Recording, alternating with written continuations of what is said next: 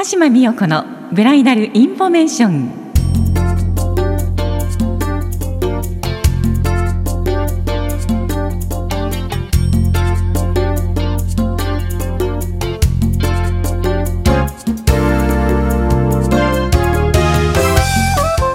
皆さんこんにちは鹿島です。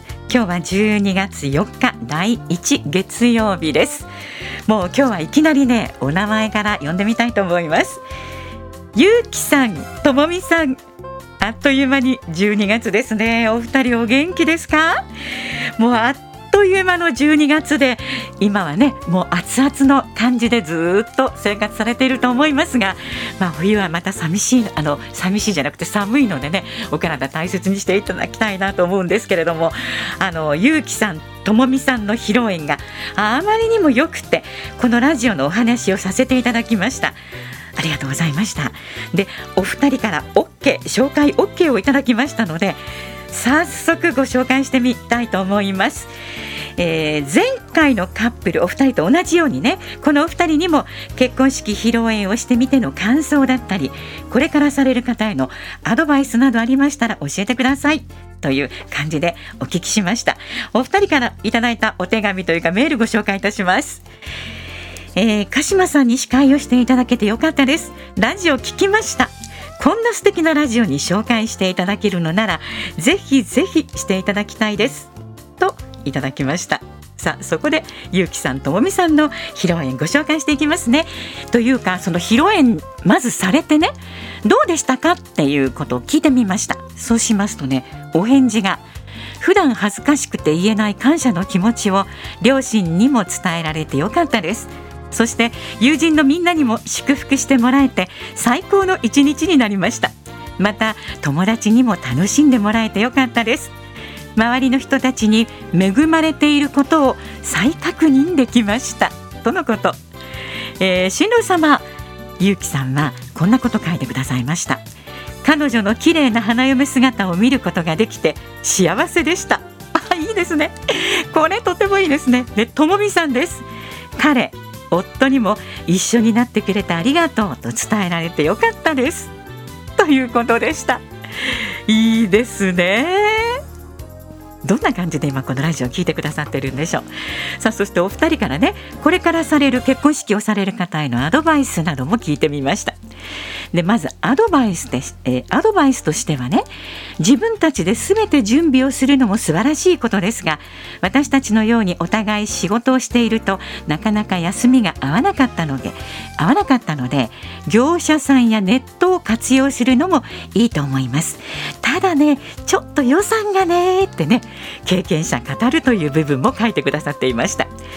でさそこでゆうきさんは妻と友人が力を合わせてたくさんサプライズをしてくれました。嬉しかったです。本当にいい結婚式披露宴になりました。普段は言えない気持ちを伝えてみてください。結婚式だからこそ伝えられるように思います。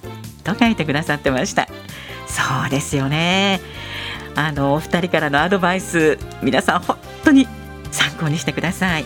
でよくねこのお二人の披露宴なんですけれどもねよくゲストの方へお二人がメッセージを書くという方が多いんですけれどもねこのお二人ももちろん書かれていましたがそのおお客様へのメッセージカードはゆうきさんの友人の方が乾杯の発声をしてくださった後ゆうきさんにマイクを渡しました。そうするとゆうきさんがね皆さんお皿の下を見てくださいと案内されてカードがそこにあったんですね。でお客様がわーっとおっしゃってねお料理の一品目が出てくる間に皆さんニコニコしながら読まれていました。で披露宴がスタートしてね本当にいい雰囲気だったんですよ。ゲストの方ともお写真たくさん撮ってもらっていましたしね。で私はお二人が考えられた余興があったんですが二人が考えられた余興の進行はお二人にお願いするようにしています。その方がねお客様もね二人が喋ってらっしゃるので聞いてくださるんですね。とっても。で進行もねとっても素晴らしかった。上手でした。エピソードビンゴっていうのもされたんですけれどもね本当に良かったですね。お二人の余興の進行にも拍手拍手でした。それからねご両親へのお手紙お手紙は2人とも書かれたんですね。読まれました。